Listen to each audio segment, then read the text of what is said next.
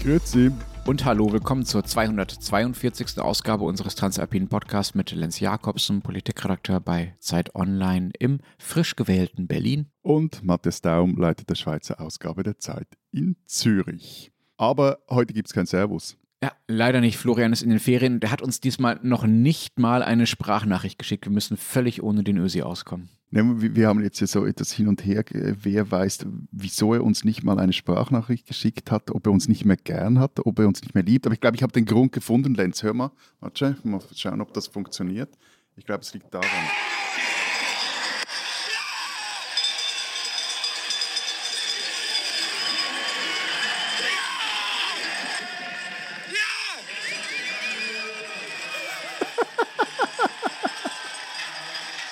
Ist das Florian mit seiner Kettlebell oder was dingelt da, da im Hintergrund? Ich glaube, er hat, der liebe Florian hat bis heute nicht verwunden, dass seine Österreicher in der Männerabfahrt und auch in der Frauenabfahrt von der Ski-WM, sprechen wir natürlich, sprechen über die Ski-WM, vernichtend von den Schweizern geschlagen wurden. Ja, ihr wieder mit euren Randsportarten. Also schade, dass äh, Florian nicht dabei ist. Äh, wir haben uns trotzdem zwei schöne Themen ausgesucht für diese Woche. Ich habe noch ein dreckiges Geheimnis über ihn. Was denn? Er macht keinen Urlaub im heiligen Land Tirol, das weiß ich. Wenn das Tirol-Tourismus hört. Wir reden äh, auch ohne Florian in dieser Woche über zwei Themen zwischen unseren Ländern und zwar über die Wahlen in unseren beiden Städten, in Berlin und in Zürich, den jeweils größten Städten unserer Länder, äh, wurde gewählt und wir reden darüber, wie das die Städte verändert, was vielleicht an den Wahlen auffällig war, was äh, ähnlich war, was auch unterschiedlich war und wir reden über Erdbeben ähm, aus Anlass des schrecklichen Erdbebens in der Türkei und in Syrien, darüber, wie Erdbeben gefährdet eigentlich ähm, unsere Länder sind. Besonders aus der Schweiz gibt es da ein paar Dinge, von denen ich zumindest noch nichts wusste. Wir sind dazu und zu allem anderen erreichbar per Mail unter alpen.zeit.de wie immer und über die WhatsApp-Nummer mit einer Sprachnachricht, die in den Shownotes steht. Matthias, lass uns mal zum ersten Thema kommen. In Berlin und Zürich wurde schon gewählt. Ich habe es gesagt, schon am Sonntag war das. Das sind die beiden größten Städte in unseren Ländern und doch sind die Wahlen ja offenbar sehr, sehr, sehr, sehr anders. Ne? Also nicht nur im Ergebnis, sondern auch in der, wie sie überhaupt ablaufen. Vielleicht noch, also gerade vorausschicken, dass äh, ein Unterschied ist, dass in, in Zürich wurde im Kanton gewählt und nicht in der Stadt, wobei du wirst mir nachher sehr wahrscheinlich erklären, dass äh, die Wahlen trotzdem sehr ähnlich sind. Aber es ging bei uns um die kantonalen Wahlen in Zürich neues Parlament, neue Regierung wurden gewählt. Hm, das ist, äh, bei uns ging es um beides. Also in Berlin wurde sowohl das Abgeordnetenhaus gewählt, das ist quasi das Landesparlament, also eure, die Entsprechung zu eurem kantonalen Parlament. Äh, und dann wurden aber auch die Bezirksvertretungen in Berlin gewählt, also quasi die äh, kommunalen Parlamente der zwölf Städte. Städte? Naja, Städte war jetzt ein bisschen übertrieben, aber auch nur ein kleines bisschen. Formal sind es zwölf Bezirke. Berlins. Berlin besteht aus zwölf Bezirken, die ungefähr so eigenständig sind wie in normalen. Du wirst jetzt einfach mir unter die Nase rein, dass bei euch in Berlin ein Bezirk etwa gleich groß ist wie bei uns eine ganze Stadt. Das muss ich offenbar nicht mehr, weil du es schon selber tust, so voraus eilendem Gehorsam. Vielen Dank dafür. Also diese zwölf Bezirke sind vergleichsweise eigenständig, ähm, was tatsächlich zu massiven politischen Problemen führt und was daran liegt, dass man 1920, als Berlin so grob so gebaut wurde, äh, wie es heute äh, aussieht, wobei es da noch viel mehr Bezirke waren, viele der Gemeinden, die bis dahin ganz eigenständig waren, also nicht zu Berlin gehörten, zum Beispiel das berühmte Neukölln, zu einem sogenannten Groß-Berlin zusammengelegt wurden. Das ist das, was wir heute haben. Und äh, weil die Neuköllner und alle anderen eigenständigen Gemeinden das nicht so toll fanden, dass sie nun da eingemeindet wurden, hat man ihnen relativ viel Eigenständigkeit gelassen und relativ viel Freiheiten gelassen. Und das macht bis heute äh, Probleme, zu denen wir sicher noch kommen, die du in deiner, äh, äh, wie du gerade schon äh, gestanden hast, kleineren Stadt natürlich in dem Maße nicht kennst. Ähm, erklär mir doch mal, wenn bei euch nicht mal das Stadt, also das Stadtparlament nicht gewählt wurde, sondern das kantonale äh, Parlament und bei euch ja Wahlen, soweit ich das verstehe, generell gar nicht so wichtig sind. Worum ging es denn überhaupt bei diesen Züricher Wahlen? Waren die überhaupt wichtig oder waren die egal? Zwei Dinge. Erstens, für dein Züricher gehörst du mit Luxemburgerli gesteinigt. Das heißt Zürcher. Mhm. Ich weiß nicht, wieso ich seit über fünf Jahren, mehr als fünf Jahren mit dir diesen Podcast mache und dass du immer noch nicht kapiert hast. Zweitens, es haben im Fall auch die Stadt Zürcher dereinst zustande gebracht, dass zahlreiche ehemals eigenständige Dörfer aus dem Umland jetzt zu einer Stadt, also die Einzugemeinden und ohne dass das Ganze in einer mehr als 100-jährigen de facto Unregierbarkeit geendet hat. Na, na, na, na, na. So, also zu deiner Frage. Ja, also die Zürcher Wahlen sind zum einen interessant, weil der Kanton halt der bevölkerungsreichste der Schweiz ist. Ist der Wirtschaftsmotor des Landes. Fünftel der Arbeitsplätze gibt es hier, ein Fünftel des BIP wird hier erwirtschaftet. Und zum anderen ist es so, dass die Wahlen in Zürich jeweils im äh, Anfang jenes Jahres stattfinden, in dem im Herbst jeweils auf eidgenössischer, also auf nationaler Ebene gewählt wird. Von dem her gelten diese Wahlen so etwas als ein Gradmesser für die äh, nationalen Wahlen. Moment, das heißt, wenn Zürich so groß ist, also das Kanton Zürich, das ist quasi die Entsprechung zu dem, was wir äh, mit Florian letztes Mal besprochen haben, ähm, als wir über die niederösterreichischen Wahlen sprachen. Ja, da leben einfach so viele Menschen dass man daran was, daran was ablesen kann, ja? Ja, also man kann was ablesen, aber es ist natürlich schon weniger, also kantonale Wahlen sind bei uns schon weniger, sagst du das, richtungsweisend wie jetzt in Österreich Wahlen auf äh, Länderebene oder auch bei euch. Also weil eben, sie sind Indikatoren, aber sie stürzen jetzt zum Beispiel keine Regierungsparteien, sind Krisen oder wo war das? In Niedersachsen mal bei euch, wo dann, wo dann Schröder danach äh, Neuwahlen ausgerufen hat, weil die SPD. Das andere mit N, lieber Matthias, Nordrhein-Westfalen. Äh, das N, genau, Nordrhein-Westfalen. Da, wo das schöne Dortmund liegt, was du ja mittlerweile auch kennst. Oh, wie konnte ich das vergessen? Also auf jeden Fall solche Dinge, da gibt es natürlich dann bei uns nicht.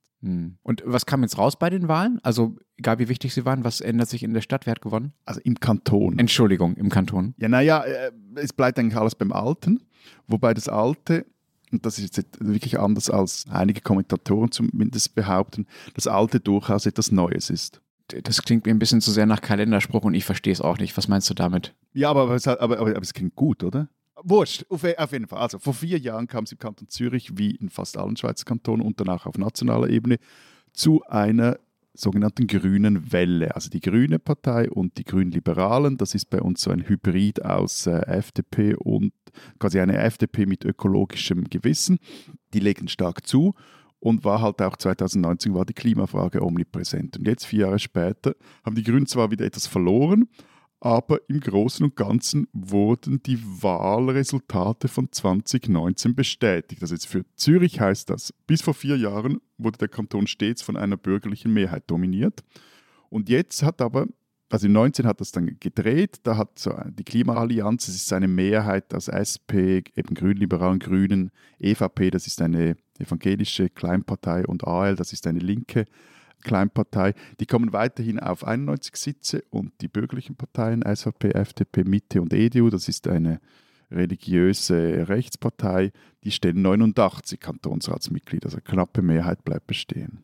Wenn ich das richtig verstehe, ist das also ein bisschen ähnlich wie in Berlin. Zürich ist linker als der Rest des Landes, politisch gesehen? Ja, also, äh, etwas linker und etwas grüner, ja. Wobei, also mit der GLP will jetzt ein, ein in der Wolle gewaschener Sozialdemokrat, möchte mit der zum Beispiel keine Sozialpolitik machen. Die sind in solchen Fragen und auch in der Finanzpolitik stramm bürgerlich. Okay, die gibt es bei uns nicht, auch wenn es immer wieder gefordert wird. Ich habe sehr aufgehorcht, als du gesagt hast, es sei eine FDP mit äh, grünem äh, Gewissen. Das ist eine Variante, die bei uns äh, nicht vertreten ist, warum auch immer. In Berlin gibt es eine rot-rot-grüne Regierung oder genau gesagt eine rot-grün-rote Regierung seit einiger Zeit, wobei es auch nicht so ist, auch wenn das in Leitartikeln konservativer Zeitungen äh, sehr oft anders klingt, ähm, dass Berlin quasi seit Beginn an eine Ausgeburt linksradikaler Träumereien gewesen wäre und die hier alles für immer verbockt hätten, was man Berlin so alles ankreiden kann, berechtigterweise oder unberechtigterweise. Berlin ist strukturell gar nicht so wahnsinnig links. Es ist auch daran zu erkennen, dass immerhin zehn Jahre von 1991 bis 2001 das letzte Mal, in Vorwendezeiten sogar noch häufiger, die CDU hier tatsächlich äh, regiert hat, innerhalb einer großen Koalition, also mit der SPD als kleinen Partner, aber die CDU hat mit Eberhard Diebken äh, damals den Bürgermeister gestellt. Also auch das gehört zur Berliner Geschichte. Und, und, und ohne, dass du jetzt zu einem gassischen historischen Monolog ausholst, äh, war die CDU es damals besser gemacht als die Seite der Au- und mitregierende SPD? Ah, 90er Jahre des 20. Jahrhunderts, damit würde sich Herr Gasser doch nicht abgeben bei einem. Das würde er noch nicht mal als historisch anerkennen. Aber in der Sache, was die CDU damals mit Berlin gemacht hat, das ist ganz schwer zu beantworten. Übrigens weiß ich auch gar nicht, also in deiner Frage liegt ja schon die Unterstellung, dass die jetzige Regierung alles so wahnsinnig schlecht macht. Das weiß ich gar nicht so unbedingt. Die ist erst ein Jahr im Amt. Natürlich war es davor auch schon rot-grün-rotes Bündnis, aber mit anderem Personal. Also ich, ich würde mir da ungern so dieses pauschale Berlin-Bashing zu eigen machen. Das nur einmal kurz vorab oder das pauschale Regierungsbashing. In Berlin. Was die CDU damals gemacht hat, ist ganz schwer zu beurteilen, weil Berlin damals einfach eine sehr, sehr andere Stadt war. Berlin hat sich so rasant verändert. Es gab damals viel weniger zahlungskräftigen Zuzug. Die Stadt war viel ärmer. Es war noch viel mehr, war quasi unbespielt. Ja, also es gab viel mehr Leerraum. Die finanziellen Strukturen waren ganz anders. Und gerade diese finanziellen Dinge hat die CDU damals ganz offensichtlich nicht besonders gut in den Griff bekommen. Denn als dann äh, die SPD übernommen hat, war das Land so pleite, dass ein SPD-Finanzsenator ab 2002 dann sehr großflächig öffentliches Eigentum privatisiert hat, zum Beispiel Wohnungen oder auch das Wassernetz in Berlin, was der Stadt eigentlich noch bis heute ziemlich heftig auf die Füße fällt und ihr Probleme bereitet. Weißt du übrigens, wie dieser Finanzsenator hieß, von dem ich gerade erzähle? Hm, jetzt habe ich als das erste Mal Finanzsenator und du den Namen nicht genannt hast, habe ich gedacht, dass so eine Frage kommt. Jetzt brauche ich noch etwas Zeit, jetzt labere ich einfach um noch etwas. Drei, zwei, Sarrazin, oder? Ja, richtig. Das war der berüchtigte Thilo Sarrazin. Der hat also erst Berlin privatisiert, bevor er sich dann in ähm, Migrationspolitik, um es mal neutral zu sagen, eingemischt hat. Du hast ja vorhin gefragt, eben, was hat sich geändert bei uns bei den Wahlen. Was mich wirklich am meisten überrascht hat, dass wir ja also seit 2019, wenn man sich mal überlegt, was seither passiert ist, Pandemie haben wir durchlebt, Europa bricht einen Krieg aus, Inflation zieht an bei euch stärker wie bei uns, aber, aber, aber trotzdem ein großes Thema. Wir diskutieren auch hier in der Schweiz seit Monaten über eine Energiekrise.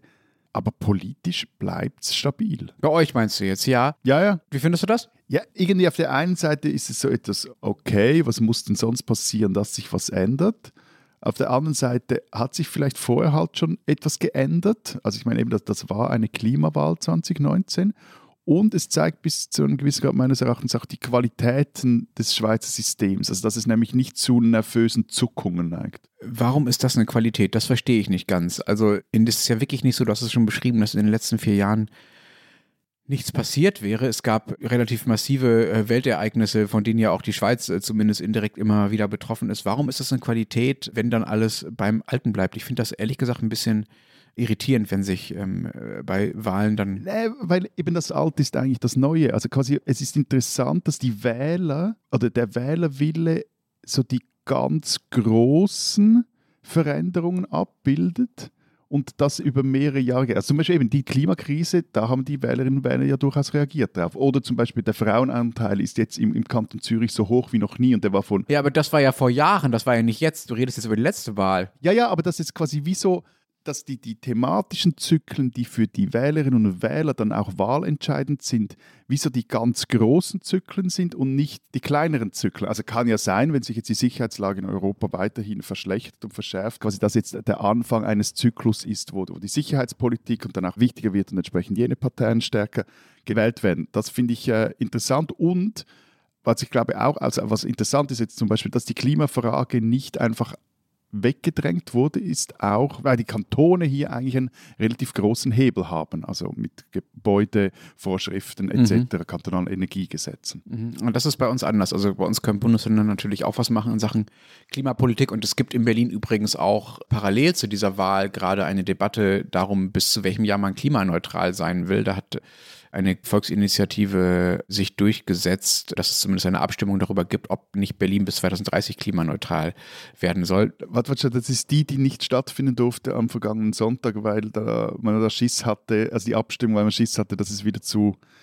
marathonartigem Chaos käme. Genau, kleine Side-Note erzähle ich vielleicht kurz. Also im letzten Herbst ist rausgekommen, dass diese Initiative, diese Volksinitiative genug Stimmen gesammelt hatte, damit sie zur Abstimmung gestellt werden muss in Berlin. Und eigentlich ist es in Berlin so gewünscht, auch von den regierenden Parteien und von der Verwaltung, dass solche Abstimmungen zeitgleich mit Wahlen nach Möglichkeit stattfinden, weil dann einfach mehr Leute bei den Abstimmungen teilnehmen. Das ist ja demokratisch irgendwie logisch, dass man sich da mehr Beteiligung wünscht. Und das wäre also naheliegend gewesen, das zusammen mit dieser Wiederholungswahl am äh, Sonntag zu machen. Nur sagt halt der Wahlleiter und sagt die Innenverwaltung, oh Gott, oh Gott, hätten wir nicht hingekriegt. Kann man sagen, ist ein bisschen übertrieben, zeigt, wie kaputt Berlin ist. Andererseits muss man auch sagen, so eine Wahl allein in 90 Tagen zu organisieren, diesmal gab es ja nur sehr kurz Zeit, ist schon heftig genug, da noch eine Abstimmung parallel zu organisieren, für die ja auch erst noch dann Stellungnahmen vorliegen müssen, die gedruckt werden müssen und so weiter.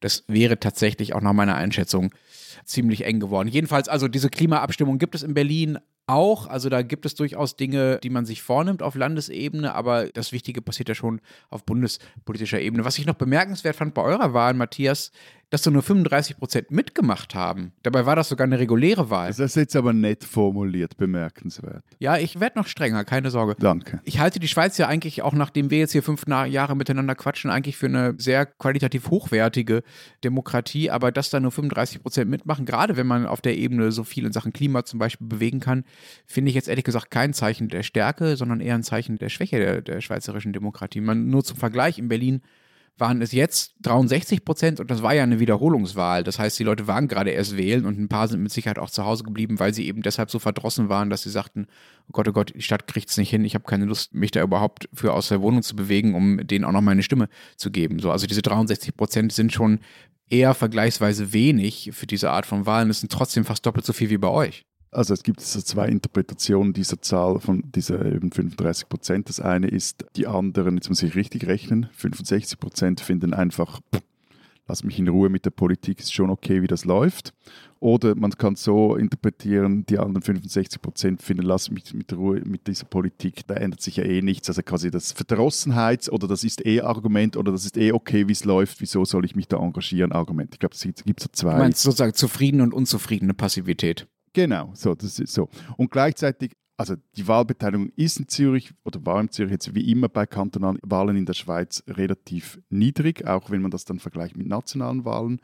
Und Ausnahmen sind da der Kanton Schaffhausen, der hat eine Wahlpflicht und das Wallis, das aus mir nicht näher bekannten Gründen irgendwie sehr politisiert ist. Hat vielleicht auch mit der eigenen Walliser Geschichte zu tun, weil der Kanton ja in zwei sprachregionen Regionen geteilt ist, die sich nicht immer so gut ausstehen können. Aber lass uns doch kurz bei der Wahlbeteiligung bleiben, Matthias. Wenn man jetzt noch etwas mit einberechnet. Jetzt kommt der Punkt mit dem Salz in Wunde, ich merke, ich merke. Ja, natürlich. Ich äh, lasse dich da so schnell nicht entkommen. Wenn man jetzt noch hinzurechnet, das zählt aber übrigens ja, ich streue jetzt auch Salz in meine Wunde gewissermaßen, dass in unseren beiden Städten relativ viele Menschen wohnen, die keinen deutschen Pass haben und deshalb äh, zumindest auf kantonaler beziehungsweise bei uns auf Abgeordnetenhaus, also Bundeslandebene, nicht mitwählen dürfen, dann ist dieser Anteil der Wahlbeteiligung derjenigen, die wirklich mitentscheiden, also von denen, die in, in der, unseren Städten wohnen, ja noch viel geringer. Also in Berlin gibt es Bezirke mit 20 bis 30 Prozent Einwohneranteil mit nicht deutschem Pass und die dürfen darüber nicht mitbestimmen. Darüber müssen wir jetzt nicht im Detail reden, ob das gut oder richtig ist, aber es zeigt ja einfach, dass der Anteil derjenigen, die entscheiden, vergleichsweise dann noch kleiner wird in der Stadt. Ja, also wenn du das dann irgendwie so Handgelenk mal Pi rechnest, da kommst du mehr oder weniger auf eine Zahl, also so ein Viertel aller Menschen, die im Kanton Zürich wohnen, bestimmen darüber oder haben darüber mhm. bestimmt, wie es in der hiesigen Politik weitergeht. Und eben bevor aller volljährigen Menschen. Genau. Also wenn du mal davon ausgehst, dass ein Drittel der Bevölkerung eben keinen Schweizer Pass hat und davon ausgehst, dass das auch für die Volljährigen gilt. So. Also etwa ein Viertel hat da mitbestimmt. Und ähm, vorhin war ja deine Frage, der Subtext deiner Frage, ist das gut, ist das schlecht? Nein, ich finde das nicht gut und ich verstehe es ehrlich gesagt auch nicht und ich habe es noch nie verstanden, wie man nicht wählen oder abstimmen kann geht mir nicht in den Kopf, wird mir nicht in den Kopf gehen. Aber ich meine, du bist ja Journalist beruflich, mein lieber Matthias. Du könntest ja versuchen, es, es zu erklären. Also du musst ja das nicht wählen als Einstellung oder als Handlung nicht teilen, aber hast du eine Idee, woher das kommen kann? Also warum gehen, warum gehen die Leute nicht wählen? Das eine ist das grundsätzlich nicht wählen, wählen in der Schweiz, was ich vorhin erklärt habe. Da gibt es diese zwei Erklärungen. Also dieses zufrieden oder ist mir eh wurscht und die machen eh, was sie wollen, äh, Argument. Und dann aber, was schon interessant ist, es gibt einen Unterschied zwischen der Wahlbeteiligung auf nationaler Ebene und auf äh, kantonaler Ebene, also bei Wahlen auf kantonaler und nationaler Ebene, auch bei Abstimmungen. Und da verliert die kantonale Ebene halt immer stärker an, an, Sichtbarkeit. Also auf nationaler Ebene ist die Beteiligung höher, meinst du? Genau, genau, genau, genau. Und das, das zieht halt in der Schweiz, in der politischen Schweiz alles nach Bern, medial wie politisch. Und ähm, das ist für ein Land, das so föderal aufgebaut ist wie die Schweiz, ist das keine gute Entwicklung. Ja, das ist in Deutschland schon auch so, dass auf Bundesebene die Wahlbeteiligung noch deutlich höher liegt als auf Landesebene. Aber ich verstehe ehrlich gesagt bei euch nicht, warum der Unterschied da äh, so deutlich zu sein scheint. Gerade weil ihr ja viel mehr dürft auf kantonaler Ebene. Also ihr dürft ja nicht nur bei diesen Klimasachen offenbar ein bisschen mehr, als das bei uns die Bundesländer können, sondern zum Beispiel auch bei den Steuerfragen. Also wir reden so oft darüber, was die Kantone bei euch alles finanzpolitisch festlegen dürfen. Das ist bei uns viel eingeschränkter. Da müsste doch eigentlich, gerade weil sich im Schweizer ja, äh, sorry, Vorurteil, dann doch einigermaßen für so Geldfragen interessieren, müsste doch eigentlich die Beteiligung höher sein als vergleichsweise bei uns in den Bundesländern. Ja, und es geht ja nicht nur um die Steuern, es geht ja auch darum, was man mit diesem Geld macht. Also Schulen, Universitäten, die sind Sache der Kantone, Spitäler, Altersheime, Pflegeheime, Spitex, äh, neue Kantonsstraßen und, und ein Großteil des Straßennetzes ist kantonal. Eben, vorhin erwähnt, Baugesetze, Richtpläne, Gebäudevorschriften, das sind so die Stellhebel beim Klima. Das ist alles Kantonssache. Und ähm, von dem her, ja, das wären eigentlich sehr wichtige Wahlen und vor allem auch Wahlen, die konkret im Leben der Bürgerinnen und Bürger etwas verändern könnten. Und ähm, was aber auch noch dazu kommt, also eben einerseits ist, ich glaube, dieses Bewusstsein nicht, nicht so vorhanden und dann ist es aber auch so, dass die kantonale Politik sehr eine, also eine, eine sehr hohe Fluktuationsquote hat. Also diese Figuren, die es auf nationaler Ebene gibt, die sind auf kantonaler Ebene nicht so bekannt. Also es hat auch damit zu tun, dass in der jüngeren Vergangenheit im Kanton Zürich zwischen 40 und 50 Prozent der Parlamentsmitglieder in einer Legislatur den Kantonsrat verlassen haben. Moment, wie viel? Etwa 40 bis 50 Prozent in der vergangenen Legislatur waren es jetzt noch etwa 20, aber das ist eine recht hohe Fluktuationsrate, die es da gibt. Aber das ist doch irre. Wo gehen die denn alle hin? Also die Hälfte der gewählten Abgeordneten verlässt das Parlament, obwohl sie gewählt sind? Ja, also die steigen aus der Politik aus, weil es äh, teilweise ihnen zu viel wird, neben einem normalen Job auch noch in einem Parlamentsamt zu stemmen. Also bei uns sind das ja alles keine Berufspolitikerinnen und Politiker im Parlament. Und einige von ihnen steigen aber auch in die nationale oder gerade in der Stadt Zürich auch in die kommunale Politik um, weil die, die kommunale Politik jetzt in der Stadt Zürich zum Beispiel fast noch einen höheren Stellenwert mhm. hat als äh, die kantonale. Aber deren Sitze werden dann nachbesetzt, also ziehen dann andere Leute ins Parlament ein. Genau, genau. Quasi da kommt der nächste auf der Liste oder die nächste auf der Liste, der kommt dann nach. Okay, das ist in Berlin definitiv nicht so. Wobei, sagen wir mal, so ganz unbekannt kommt es mir auch nicht vor. Es gab mal den relativ bösen Spruch von einer journalistischen Kollegin von mir, die Berliner Politik als Resterampe der Bundespolitik bezeichnet hat. Soweit würde ich nicht gehen, aber natürlich ist es so, dass wer in Berlin in der Kommunal- oder in der Landespolitik arbeitet und sich bewährt oder gut macht, äh, natürlich einfach, weil er dafür nicht umziehen muss, relativ naheliegenderweise in die Bundespolitik wechseln kann. Das gilt natürlich auch nicht nur für Abgeordnete, sondern auch äh, für deren Mitarbeiterinnen und Mitarbeiter, die ja auch einen Einfluss darauf haben, wie äh, Politik gemacht wird und was für eine Qualität die politische Kultur in einem Land hier in dem Fall hier so hat. Also das ist schon ein Muster. Und das gibt halt der Berliner Landespolitik, das wird immer wieder kritisiert, manchmal zu Unrecht, manchmal aber auch zu Recht schon so ein bisschen was Provinzielles. Aber lass uns noch einmal zu der Wahlbeteiligung zurück. Sorry, ich lasse dich da einfach nicht entkommen. Hat das nicht auch was damit zu tun, dass diese Wahlen bei euch generell weniger wichtig sind? Also wir haben ja schon sehr oft darüber geredet und es löst immer noch Kopfschütteln bei mir aus, dass bei euch Wahlen ja gar nicht unbedingt was an der Regierung ändern. Und dazu kommt ja noch, dass es bei euch über die wichtigen Dinge sowieso ständig Abstimmungen gibt. Also vielleicht gehen die Leute auch einfach nicht wählen, weil diese Wahl an sich politisch gar nicht so einen großen Effekt hat wie bei uns. Ja, wobei natürlich als die Vorarbeit zu den meisten Abstimmungen wird ja auch im Parlament gewählt. Also von dem her sind Wahlen wichtig und mit einer einzelnen Abstimmung ändert sich jetzt ja auch nichts alles grundsätzlich so. Aber wo du recht hast, ja, also eine einzelne Wahl ist nicht so entscheidend, wie bei euch, weil es quasi zumindest auch vom Gefühl her man dazwischen immer wieder die Möglichkeit hat, als Stimmbürgerinnen und Stimmbürger sich äh, politisch direkt zu äußern. Aber wie erklärst du dir dann, dass, also wenn die Abstimmungen dazukommen und es nicht nur um die Wahlen geht, dass auch bei diesen Abstimmungen, wo ja oft die Fragen viel konkreter sind und man viel mehr in der Sache mitentscheiden kann und nicht nur abstrakt über irgendwelche Abgeordneten, die dann vielleicht gar nicht im Parlament bleiben und so weiter, warum dann selbst bei diesen Abstimmungen die Wahlbeteiligung oder die Abstimmungsbeteiligung bei euch in Zürich eher nur so bei 30 Prozent liegt? Aus demselben Grund, also weil halt auch eine einzelne Abstimmung nicht so entscheidend ist. Also du gehst vielleicht dann mal abstimmen, weil dir die Abstimmung wichtig ist und bei einer anderen, wo du findest, zum Beispiel wurscht, ob jetzt hier ein Schulhaus gebaut wird oder nicht, dann gehst du halt nicht hin. Aber, mein Lieber, du drückst dich jetzt schon die ganze Zeit darum zu erzählen, äh, wie jetzt das eigentlich in Berlin rausgekommen ist. Also ich meine, das äh, wirkt jetzt ja auf mich so etwas aus der Ferne doch relativ schräg. Ich sage nur 105 Stimmen. Ja, ja. Ich hatte ein bisschen darauf gehofft, dass wir dieses Na. Thema durchkriegen, ohne dass ich davon erzählen muss.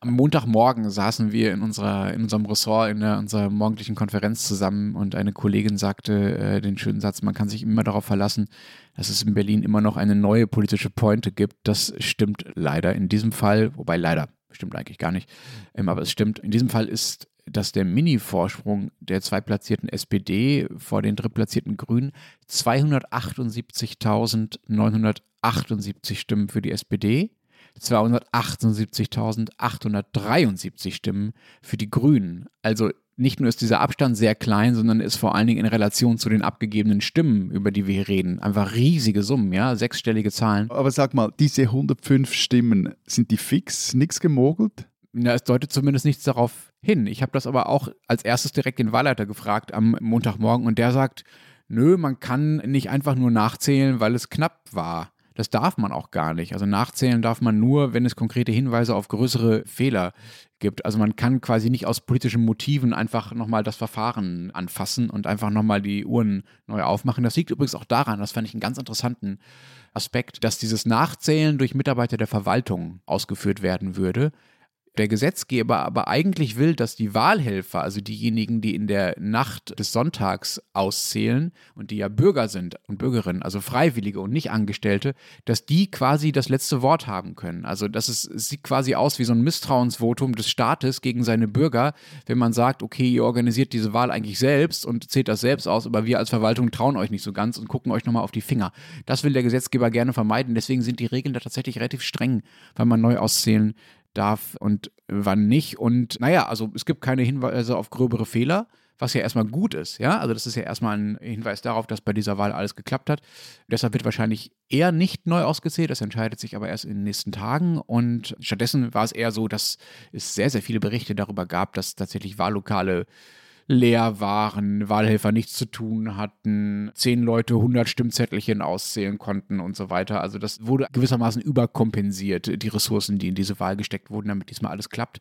Aber zum Glück hat dann auch alles geklappt. Was dem Gasse das Mittelalter ist hier die, die Berliner Wahl, merke ich. Aber. Demokratieredakteur, Matthias. Ja, ja.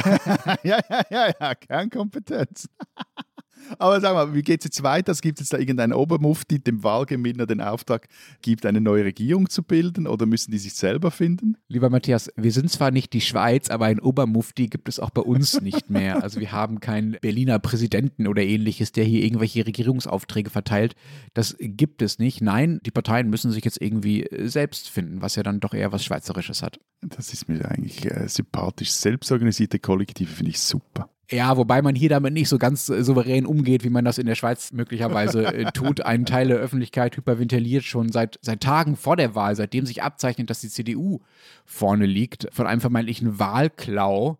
Also die CDU liegt jetzt tatsächlich bei der Wahl 10 Prozentpunkte äh, vor der SPD. Das ist ein Vorsprung, der sich erst in den letzten paar Wochen ergeben hat. Also lange sah es so aus, als läge die SPD vorne oder zumindest die drei Parteien CDU, SPD und Grüne gleich auf. Und trotzdem könnte es nun mal sein, dass äh, SPD, Linke und Grüne, also das bisherige Bündnis, einfach zusammen weitermacht. Und das wird von äh, einigen Boulevardmedien auch von einigen Vertretern der CDU quasi als Verrat am Volkswillen gesehen. Da kann man auch insofern verstehen, weil die CDU ja tatsächlich drastisch zugelegt hat und Umfragen auch zeigen, dass viele Berlinerinnen und Berliner offensiv gegen das jetzige Bündnis gewählt haben. Ja, ja, aber so viel ich ja euer System verstehe oder verstanden habe, also die CDU hat zwar am meisten Stimmen erhalten, aber sie hat ja noch keine Mehrheit. Also sie braucht jetzt Koalitionspartnerinnen und Partner. Genau. Und, und, wenn sie jetzt die nicht findet, also die muss sie finden und dann, dann stellt sie den Bürgermeister und, und die Regierung ab und sonst halt, äh, wenn die anderen sich finden, dann halt Pech gehabt. Also so funktioniert das doch bei euch. Ach, Matthias, deine Nüchternheit in das deutschen Ohr, das wäre tatsächlich sehr hilfreich, wenn alle das so sehen würden. Es gibt so einen leichten, verspottenden oder aggressiven Ton gegen diese Sichtweise,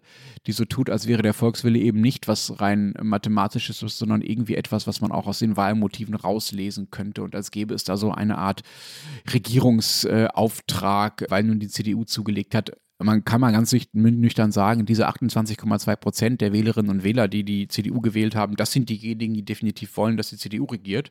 alle anderen wollen, dass die Partei regiert, die sie gewählt haben. Und da muss natürlich die CDU eine Mehrheit finden. Ähm, und es ist auch überhaupt nicht ungewöhnlich, auch nicht in Deutschland, dass eine Partei regiert, äh, die nicht die meisten Stimmen bekommen hat.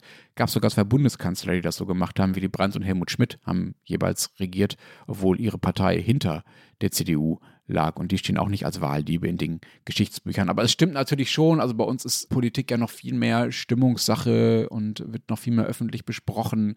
Ähm, also so machtpolitische Fragen als bei euch. Und da ist es natürlich schon schwer für eine Koalition oder wäre es schwer für eine Koalition, die nur aus Wahlverlierern besteht, irgendwie für einen positiven Neuanfang zu stehen und irgendwie auch der Öffentlichkeit zu verkaufen, warum gerade sie jetzt diese Stadt äh, verbessern sollen, was sich ja alle wünschen. Und das, sagen wir mal, ist nicht ganz einfach, da gegen den Auftrieb, den die CDU da gerade bekommen hat, anzugehen. Und es kann durchaus auch anders ausgehen, dass tatsächlich die CDU regiert. Und das wäre natürlich auch, wie du richtigerweise sagst, völlig legitim, wenn sie die Stimmen dafür zusammen hat. Beides geht. Aber sag mal, hat das auch mit der Person der amtierenden Bürgermeisterin Franziska Giffey zu tun? Also aus der Ferne betrachtet, ja, die wiegt jetzt so mäßig sympathisch, aber das ist wirklich so ein Eindruck aus der Ferne. Ist ja im Bund aus ihrem Ministerium geflogen, weil sie, glaube ich, ja auch eine von denen war, die da ums Verrecken einen Doktortitel haben wollte, aber nicht dafür richtig arbeiten wollte. Und dann war sie dann doch wieder für Berlin gut genug.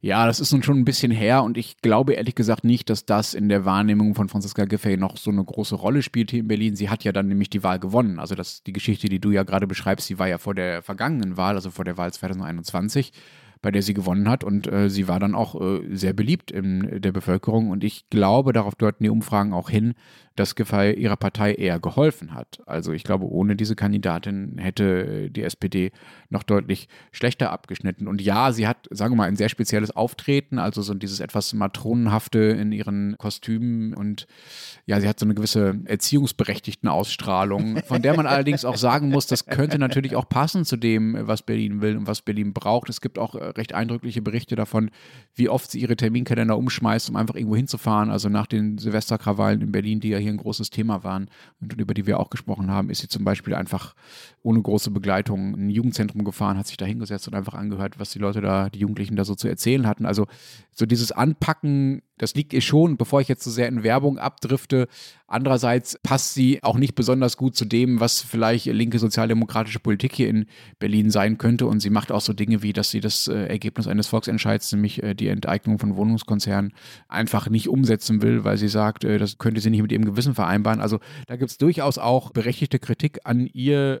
Und sie gehört aber zu den spannenden, spannenderen Personen hier in der Berliner Politik. Und ich bin auch tatsächlich gespannt, was aus ihr wird, äh, falls sie nicht weiter regieren sollte. Also ob es das war mit ihr, sie ist erst Mitte 40 äh, mit ihrer politischen Karriere, oder ob wir sie dann woanders nochmal wiedersehen würden. Aber es gibt eine Sache, Matthias, die muss ich dir noch erzählen. Auch wenn wir schon lange über der Zeit sind, aber ich bin gespannt. Weil sie in der Komplexität fast schweizerische Ausmaße hat. Ah, das klingt gut. Aber es ist wirklich irre, ja?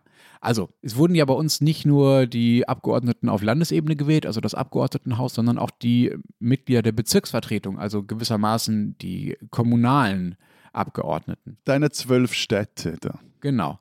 Da kommst du noch mit. So, und das Ding ist, dass sich hier, ähnlich wie bei euch an der Regierung, durch so eine Wahl tatsächlich diesmal gar nichts ändern wird wahrscheinlich. Ja, super. Also ich, ich äh, bald ziehe ich nach Berlin, wenn das so weitergeht. Ja, ich erzähle ja mal die Details kurz. Also diese Bezirksverordnetenversammlung, also die Abgeordneten bilden sogenannte Zählgemeinschaften, wenn sie gewählt sind. Das sind eine Art Koalition, aber die sind oft breiter, als sie unbedingt sein müssten. Das Zählgemeinschaft klingt irgendwie, es gibt doch so Lotto-Spielgemeinschaften, aber wurscht, hat mit dem nichts zu tun. Na, ein bisschen seriöser ist es dann doch schon. Also diese Zählgemeinschaften sind oft breiter, als sie sein müssten. Das heißt, da machen mehr Abgeordnete, mehr Parteien mit, als man unbedingt braucht, um 50 Prozent zu haben, weil es einfach aus dem kommunalen Politikverständnis in Berlin so gewachsen ist, dass man versucht, äh, möglichst breit das Parlament zu repräsentieren oder die Bezirksverordnetenversammlung zu repräsentieren. Und diese Zählgemeinschaften wählen dann zu Beginn der Legislaturperiode die Bürgermeisterin oder die, den Bürgermeister und die jeweiligen Stadträte. Das sind quasi die Kommunalminister, um es mal so ein bisschen zu übertreiben.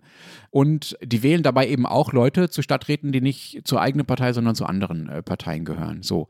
Und da gibt es also schon diesen Anspruch auf eine relativ breite Vertretung. Aber der eigentliche Witz ist jetzt, nun wurde zwar wieder dieses Parlament neu gewählt, also die Bezirksverordnetenvertretung, aber die Leute, die da regieren, also Bürgermeister und Stadträte, die bleiben einfach im Amt.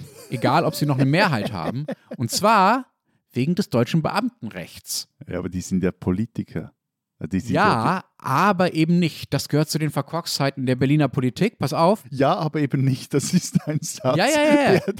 Bürgermeister, Bürgermeisterinnen und Stadträte in Berlin sind verbeamtet. Die gehören zur Verwaltung und nicht mehr direkt zur Politik, obwohl sie als Politiker angetreten sind. Was unter anderem dazu führt, dass da Leute in wichtigen Verwaltungspositionen sitzen, Bürgermeister sind oder Stadträte für, was weiß ich, Ordnung oder äh, Kultur oder was auch immer, die dafür gar nicht besonders qualifiziert sind, weil sie eben rein aus der Kommunalpolitik letztlich kommen. So, die werden also zu Beginn der Legislaturperiode von diesen Zellgemeinschaften gewählt und quasi zu Beamten auf Zeit ernannt, nämlich bis zum Ende der jeweiligen Legislaturperiode, die bei uns, und jetzt kommt der springende Punkt, bis 2026 ja noch läuft. Wir haben ja nur eine Wiederholungswahl. Die Legislaturperiode beginnt ja nicht neu jetzt gerade, sondern sie läuft weiter. Ja? Also die jetzige Regierung und das jetzige Parlament, egal auf welcher Ebene, es gilt auch für Abgeordnetenhaus übrigens und für den Senat, ist nur bis 2026 im Amt und eben nicht von jetzt angerechnet fünf Jahre, sondern nur noch dreieinhalb Jahre. So, das heißt, diese Leute auf Bezirksebene, diese Regierenden, Bürgermeister und so weiter, sind bis 2026 verbeamtet. So. Und Beamte, das liegt ja in der Natur des Beamtentums, wird man halt nicht so einfach los. Die kann man nur mit zwei Drittel Mehrheit im Parlament entlassen. Ja, aber sag jetzt mal, aber wie macht die jetzt das? Also da ist jetzt zum Beispiel irgendwie eine in einem Bezirk hat jetzt die CDU die Mehrheit gewonnen. So, aber da sitzen dann immer noch die rot-rot-grünen Stadträte, also, also Minister und Ministerinnen dort. Was machen die jetzt? Ja, gute Frage. Aber genau das ist der Fall. Also es gibt nicht. Aber die blockieren sich ja völlig. Im schlimmsten Fall. Es gibt tatsächlich neun von zwölf Bezirken in Berlin, in denen die CDU zwar nicht die absolute Mehrheit gewonnen hat, aber die meisten Stimmen relativ gesehen zu den anderen Parteien hat. Also sie ist die stärkste Partei. Aber sie stellt nirgendwo den Bürgermeister. Ja, also sie ist in neun Bezirken stärkste Partei, stellt aber in keinem dieser Bezirke bisher den Bürgermeister. Und es kann auch gut sein, dass sich das nicht ändert. Beispiel Lichtenberg, einer der Bezirke, da liegt die CDU mittlerweile 14 Prozentpunkte vor der SPD. Aber weil sie natürlich trotzdem keine Zweidrittelmehrheit zustande kriegt, weil sie dafür dann doch die anderen Parteien und sogar ziemlich viele andere Parteien bräuchte, wenn nicht sogar alle, bleibt der SPD-Bürgermeister einfach im Amt, so wie es aussieht. Das ist einigermaßen irre, aber immerhin hat dann auch die Berliner Landespolitik, die die Rahmenbedingungen für sowas setzen kann, erkannt, dass das einigermaßen irre ist. Und es gibt jetzt Bestrebungen, das irgendwie noch zu ändern. Und ich zumindest hoffe darauf, dass das, dass das auch noch passiert, weil das ähm, Parlamente nicht mehr über die Zusammensetzung ihrer Regierung entscheiden können, wäre dann äh, doch schon einigermaßen irre und nichts, was man sich so leicht von der Schweiz abgucken sollte. Aber versprich mir einfach etwas. Sag nie wieder unser System sei kompliziert. Diesen Schweizer sollten Sie kennen. Sich in der Schweiz einbürgern zu lassen, das ist ein Krampf. Nicht nur muss man mindestens zehn Jahre im Land gelebt haben, je nach Kanton wird auch verlangt, dass man bis zu fünf Jahre in derselben Gemeinde oder im selben Kanton, wo man sich einbürgern lassen möchte, wohnhaft war. Also umziehen ist da eine schlechte Idee. Dazu kommen noch die Kosten, sind mehrere tausend Franken pro erwachsene Person und vor allem, es kommt dazu ein Einbürgerungstest der manchenorts noch immer wirkt, wie wenn der Film Die Schweizer Macher von Rolf Lissi, der ist jetzt sicher auch schon 40 oder mehr Jahre alt, wie wenn er aus diesem Film stammen würde. Also da wird zum Beispiel nach den Beizen, also den Gasthöfen im Ort gefragt, wie viel es gibt und wie die heißen. Oder danach, wie ein Weinbaugebiet in einer gewissen Region heißt. Oder die Prüflinge müssen einen Text über ein, kein Witz, Elektrizitätswerk lesen und dann dazu Fragen beantwortet. Oder es wird gefragt, ob man, weil man das Gefühl hat, die äh, Einbürgerungswillige sei eine Muslimin, ob sie sich denn auch vorstellen könne, einen Schweizer zu heiraten. Also völlig gaga. Auf jeden Fall. Der Kanton Schwyz, der ist bekannt für seine super komplizierten Einbürgerungen und dort hat sich jetzt eine Gruppe zusammengetan, die unter Einbürgerungsgeschichten eine Website betreibt, wo solche absurden Einbürgerungsgeschichten, wie der Name sagt, gesammelt werden. Und in der aktuellen Zeit Schweiz, in der Schweiz-Ausgabe schreibe ich, weshalb es auch oder gerade im Interesse oder gerade eben im Interesse der Schweizerinnen und Schweizer ist, also jenen, die den Pass schon haben, dass ihre ausländischen Mitbürgerinnen und Mitbürger einfacher eingebürgert werden. Es ist nämlich das beste Mittel gegen einen demokratiepolitischen Fachkräftemangel. Wir brauchen in der Schweiz nämlich die Zuwanderer nicht nur als sagen wir, Informatikerinnen oder Pfleger oder Ingenieure oder Trampilotinnen, die dann unsere Wirtschaft am Laufen halten, sondern in einem Milizsystem wie unseren, in dem das meiste politische Engagement nicht für Geld, sondern für einen feuchten Händedruck geleistet wird, braucht es auch genügend willige, freiwillige und vor allem auch genügend qualifizierte Bürgerinnen und Bürger, die eben sich so engagieren. Aber auf jeden Fall ist Einbürgerungsgeschichten eine Website, jetzt für einmal nicht eine Person, die man kennen sollte.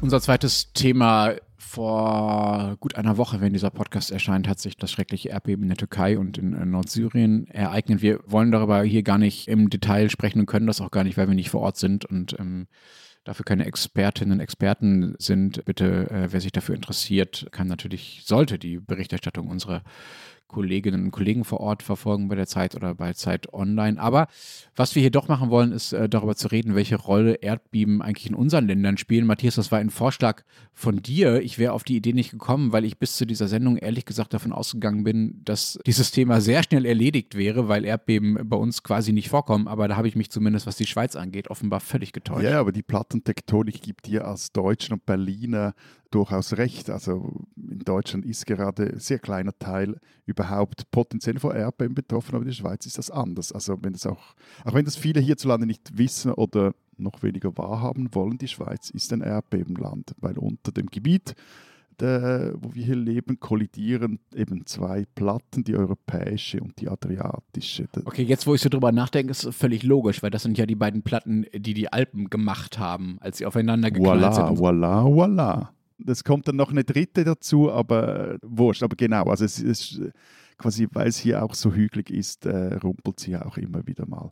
Also wir haben etwa alle 50 bis 150 Jahre ein Erdbeben von einer Magnitude von etwa 6. Das jetzt in äh, der Türkei und Syrien war so 7 oder noch etwas höher und das ist eine logarithmische Skala, also von dem her, das war schon nochmals viel stärker, aber anscheinend, das sagen jetzt Seismologen, Berge der Untergrund der Schweiz das Potenzial für ein Beben von der Stärke 7. So.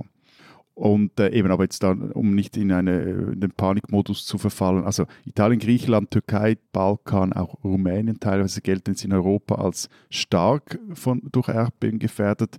Deutschland eben sehr weniger stark. Die Schweiz ist da so im, im europäischen Mittelfeld. Und gibt es Gebiete in der Schweiz, die da besonders betroffen sind oder liegt ihr alle gleich auf der Kante? Nee, also das Wallis ist die Region, Region mit der höchsten Gefährdung, gefolgt dann von Basel, also weil das so am Rheingraben liegt. Das tangiert dann auch euch. Graubünden, St. Galler Rheintal, Zentralschweiz und eben dann der Rest der Schweiz. Aber es gibt keine Region, in der es keine Erdbeben gibt. Nun ist es ja bei Erdbeben skurrilerweise so, dass man sie natürlich nicht genau vorhersagen kann. Das wäre ja auch leider viel zu einfach. Aber es gibt ja durchaus so, sagen wir mal, typischere Abstände, in denen sich Erdbeben ereignen. Ich kenne das aus Istanbul, wo ich äh, eine Zeit lang äh, gelebt habe. Da weiß man, dass es sehr akut in den nächsten Jahren mal wieder Zeit für ein Erdbeben wird. Leider einfach, weil das letzte so lange her ist, dass die Seismologen sagen, liebe Leute, ihr könnt euch darauf einstellen, dass bald mal wieder eins kommt. Das war ja übrigens etwas, was auch in der Region, wo sich das jetzt ereignet hat, im Südosten der Türkei, auch prognostiziert wurde, dass sehr bald eins anstehen würde. Auch wenn man natürlich, sagen wir mal, die konkreten Tag oder die konkrete Stunde in den wenigsten Fällen wirklich vorhersagen kann. Wie ist das denn in der Schweiz? Weiß man, wann da so ein Beben kommen könnte, kommen müsste, kommen würde demnächst? Oder da habt ihr noch 100 Jahre Zeit? Nein, also eben, es ist bei uns eher so, es, es kann morgen passieren oder in ein paar Jahrzehnten. Das, das sind ja so statistische Zahlen, weil es trotzdem nicht so häufig ist, vor allem die stärkeren Erdbeben, sind ja auch die Zeitreihen, die man da gesammelt, nicht so aussagekräftig. Also das äh, stärkste Beben der vergangenen 100 Jahre war 1946 bei Sierre im Kanton Wallis. Da wurden mehrere tausend Gebäude beschädigt und, und vier Menschen starben. Aber eben das gilt dann hier als großes Beben, aber das ist zum Beispiel kein Vergleich zu, zu the, Big One, der Istanbul droht. Und äh, das allerstärkste Beben, das zumindest historisch jetzt hier aufgezeichnet wurde, das fand 1356, 18. Oktober in Basel statt, hatte eine Magnitude von etwa 6,6 und das gab je nach Quelle 100 bis etwa 2000 Tote. Aber also die Stadt geriet in Brand, das Dach stützte ein, äh, das Feuer in der Stadt habe laut den, den Quellen von damals mehr als eine Woche lang gewütet. Hm, das ist dramatisch genug. Das ist übrigens dieses, ich habe nachgeguckt äh, an meiner Recherche in der Wikipedia-Liste Deutsche Erdbeben. Da steht interessanterweise dieses Erdbeben in Basel auch als größtes deutsches Erdbeben äh, mit drauf. Also da werdet ihr dann auch bei den Katastrophen in Deutschland mit eingemeindet. Aber ja, das hat ja auch bei euch gerumpelt dann. Also das, ja, genau, das hat natürlich auch nach Deutschland ausgestrahlt. Aber die Todeszahlen von damals 100 bis 2000, soweit diese Spanne auch immer ist, weil es ja auch schon einige Jahrhunderte her ist, äh, die lässt sich ja vielleicht auch damit erklären, dass damals natürlich, sagen wir mal, die Bauvorschriften im Spätmittelalter äh, nicht besonders ausgeprägt äh, waren und man vielleicht noch nicht darauf geachtet hat, dass man gegen so etwas wie Erdbeben, was ja auch noch als göttliche Strafe empfunden wurde, irgendwie abgesichert ist. Ist ja, ist ja heutzutage äh, hoffentlich anders, oder? Also da muss vielleicht das noch äh, trotzdem ein kurzer historischer Exkurs zu machen. Also man hat in Basel, glaube ich, vor allem Glück, dass es ein starkes Vorbeben gab. Also viele Leute sind schon aus den Gebäuden geflohen, bevor es dann so richtig gerüttelt hat. Deine Frage, jein, also es gibt Schätzungen, dass das Basler Beben oder wenn so eines noch was passieren würde, jetzt zu direkten Schäden in der Höhe von etwa 45 Milliarden Schweizer Franken führen würde und es ungefähr 3000 Todesopfer zu beklagen wären. Dass du erst die Franken nennst und dann die Todesopfer. Muss man sich denn ernsthaft Sorgen machen, dass tatsächlich ein Erdbeben bei euch nochmal solche Schäden anrichten könnte? Also 3000 Todesopfer, das wäre ja wirklich eine Katastrophe für die Schweiz. Kann man sowas nicht besser verhindern durch Vorsorge, durch äh, besseres Bauen? Ihr habt doch so gute Architekten. Matthias, du kennst dich damit ja auch aus, könnte man nicht äh, entsprechende Vorschriften erlassen, dass man natürlich nicht jede Schäden verhindert, aber doch dafür sorgt, dass keine oder fast keine Häuser einstürzen, falls sowas passiert? Ja, man könnte schon, wenn man sich dem äh, besser bewusst wird, weil das ist also, wenn du alles so diese Risikoanalysen anschaust, was der Schweiz droht, da sind Erdbeben drunter und das weiß man, aber es gibt erst seit 1989 überhaupt eine man eine moderne Norm für erdbebengerechtes Bauen und nur in wenigen Kantonen, ich glaube eben im Wallis und in Basel-Stadt, gibt es äh, Bauverordnungen, in denen vorgeschrieben ist, dass man erdbebensicher bauen soll. Das wäre aber anscheinend äh, gemäß den Experten sogar relativ günstig. Also ein Gebäude erdbebensicher zu bauen, maximal von einem Prozent der Bausumme ist da die Rede. Okay, das heißt, wenn ich ein Haus für eine Million Euro baue, das was jetzt eher Schweizer Preise sind als deutsche Preise, dann äh, müsste ich noch, nur noch 10.000 Euro oben drauflegen, äh, um es erdbebensicher zu machen. Genau, also da wirst du für deine Küche mehr ausgeben als für die Erdbebensicherheit. So. Und äh, versichert sind die Schweizer Gebäude übrigens auch nicht gegen Erdbeben. Das ist auch noch interessant. Also es gibt zwar so einen Fonds für freiwillige Leistungen, die die Versicherer betreiben, aber bei einem größeren Schadenbeben werden sicher nicht alle Kosten gedeckt. Nun reden wir ja aus Anlass dieses Bebens in der Türkei und in Syrien darüber. Ist das denn, dieses Beben in diesen Ländern für euch in der Schweiz ein Anlass, sich jetzt mal offensiver mit dem Thema zu beschäftigen? Also rückt das Erdbeben ins öffentliche Bewusstsein in der Schweiz oder bist du der Einzige, der das verstanden hat, Matthias? Also ja, es rückt insofern ins Bewusstsein, dass natürlich, äh, also eben diese Geschichten, die ich jetzt hier erzähle, jetzt auch in den vergangenen Tagen auch hier in, in anderen Medien erzählt wurden. Dieses Bewusstsein ist schon vorhanden, aber ich glaube, was wichtiger ist oder, oder, was vielleicht ein Indikator oder ein Indiz dafür ist, dass man die Gefahr etwas ernster nimmt, ist, dass Anfang März erstmal ein Erdbebenrisikomodell veröffentlicht wird. Und das ist also nicht ein Modell, wo könnte es rütteln in der Schweiz, sondern was würde dieses Rütteln dann auslösen. Und das hat der Schweizer Erdbebendienst da ist hier der ETH zusammen mit den Bundesämtern, also sowohl für Umwelt, auch für Bevölkerungsschutz und noch anderen Institutionen haben die das zusammen gemacht. Und die können dann sowohl abschätzen, eben, was könnte wo passieren, wenn es rüttelt, und dann auch, habe ich mir sagen lassen, können die dann bei einem eben in Echtzeit abschätzen, wo mit wie vielen Toten, Verletzten, Obdachlosen und eingestürzten Gebäuden zu rechnen ist, also wo sie die, die Hilfsmannschaften oder Frauschaften dann hinschicken müssen im äh, Ereignisfall. Also von dem her ja, ich glaube, da geht schon auch etwas. Hm, dann hoffen wir, dass wir nicht in ein paar Monaten oder Jahren darüber reden müssen, ob sich das bewährt hat oder nicht, dass es nicht zum Ernstfall kommt. Nur fürs Protokoll nochmal, also in Deutschland ist die Erdbebengefahr viel, viel, viel geringer, weil wir nun mal mitten auf dieser, auf einer dieser Platten liegen. Man kann das sogar so sagen, lieber Matthias, je näher man der Schweiz kommt in Deutschland, desto gefährlicher wird es in Sachen Erdbeben. Du meinst, wenn der Österreicher mal nicht im Podcast ist, ist es nicht, gilt nicht, wenn Österreich auf die Welt trifft, nimmt die Welt etwas Schaden, sondern wenn die Schweiz auf Deutschland trifft. Dann rüttelt es ordentlich. Die spinnen, die Deutschen. Die Geschichte ist so widerlich wie absurd, also unglaublich, darum geht's. Da trifft ein Ballettdirektor in seinem Haus bei einer Premiere anscheinend zufällig in der Pause auf eine Ballettkritikerin. Die Dame, so wird er später sagen, habe ihn mit ihren Kritiken zutiefst gekränkt. Zitat, sie hat mich auch jahrelang mit Scheiße beworfen. Und jetzt hocht man natürlich auf, weil man das auch, ja, auch, der Mann Marco Göke ist sein Name, seines Zeichens Direktor des Staatsballetts Hannover, der eskalierte bei diesem Zusammentreffen nämlich derart, dass er der Frau, Wiebke Hüster ihr Name, Hundekot, also Hundescheiße ins Gesicht schmierte. Nun hat schon der alte Goethe gesagt, schlagt ihn tot den Hund.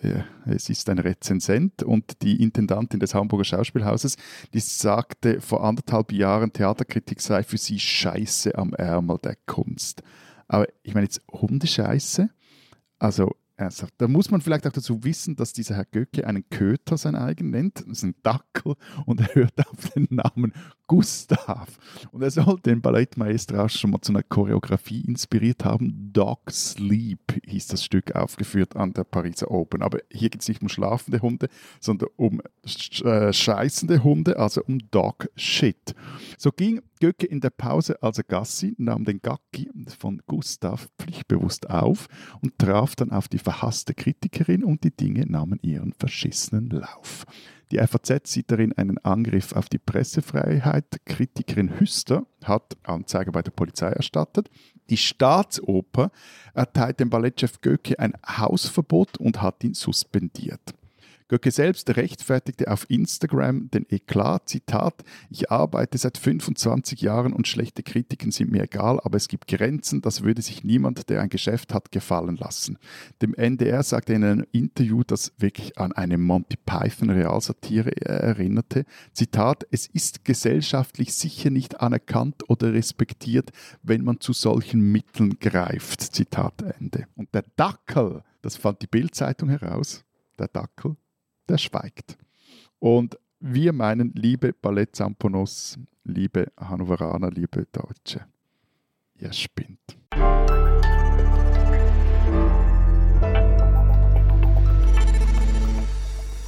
Das war's diese Woche bei uns. Matthias, du hast das Vorrecht zu erzählen, was bei euch in der Zeitung steht. Wir haben, wie gesagt, diese Doppelseite über die Einbürgerungen in der Schweiz und wieso eine Erleichterung der Einbürgerung wichtig ist für unseren demokratiepolitischen Fachkräftemangel.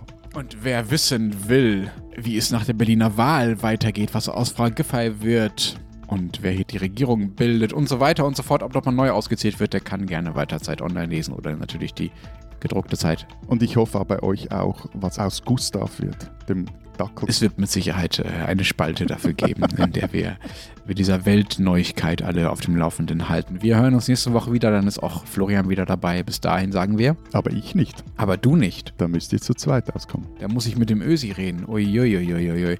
Gut. Naja, dir bleibt nichts erspart in diesen Wochen. Auf jeden Fall. Ich wünsche eine gute Zeit und adieu. Und tschüss.